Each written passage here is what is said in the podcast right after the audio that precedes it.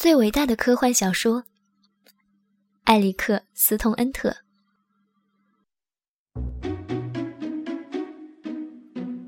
我把刚来的退稿信胡乱的和以前的退稿信放在了一起，望着这沓足足十厘米厚的废纸，我突然觉得一阵绝望。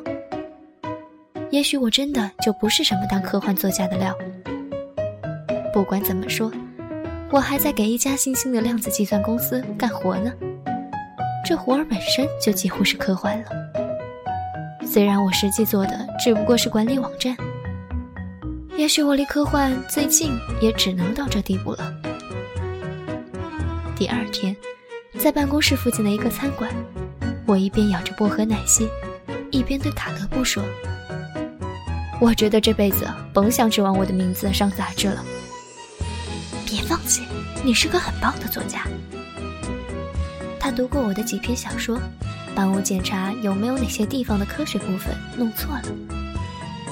我耸耸肩，如果我不写编辑想要的东西，再棒也白搭。为啥不写呢？可是我根本不知道编辑喜欢什么。这么说，这是主观判断了。卡勒布若有所思地嚼着汉堡。是啊，一个编辑觉得根本不值得发表的东西，在另一个编辑看来，可能是有史以来最伟大的科幻小说。只是凭我的运气，喜欢我文章的编辑大概还没出生吧。不过，你需要的是一篇能够自己适应编辑口味的小说。我刚告诉过你，我根本不知道怎么写他们想要的东西。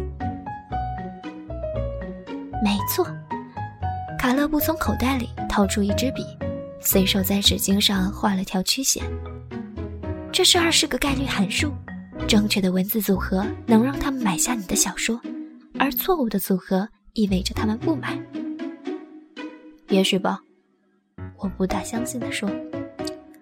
我们的量子计算机就能处理它。他草草写下一个方程，伙计。这玩意儿会掀起一场出版业革命的。我茫然的盯着他，你在说什么啊？他说：“想象一下，你打开一本书，从第一个字开始，每一个字都是你希望读到的，人物让你着迷爱恋，情节让你热血沸腾，那很好啊。然后另一个人打开他手中的同一本书，而这本书对他而言也是完美的。”可是，如果你比较两本书的话，二者的词序是不一样的，连故事情节和人物都不一样。我皱起了眉头。你是说弄一本电子书，根据个人喜好而自动改变内容？不，这本书是印在纸上的，但是它的文本却是用量子计算机创造出来的，利用程序制造一个量子概率波函数。直到有人去观测书里的内容时，函数才会坍缩。卡勒布身子往后一仰，面带满意的笑容。而当函数坍缩时，我说还不太明白这意味着什么。对于那个使之探索的人而言，书就会变成有史以来最好的书。这真是天才的主意。卡勒布身体前倾。你愿意成为有史以来最伟大的科幻小说的作者吗？我盯着打印机里面朝下搁着的一摞纸。你确信我不能看一眼吗？就看一眼。如果你看了的话，函数就会坍缩，故事就会变成你眼中最好的小说，而不是编辑眼中的。他必须第一个看到。连看看标题都不行吗？我觉得有点尴尬，第一篇小说给编辑，自己却对他一无所知。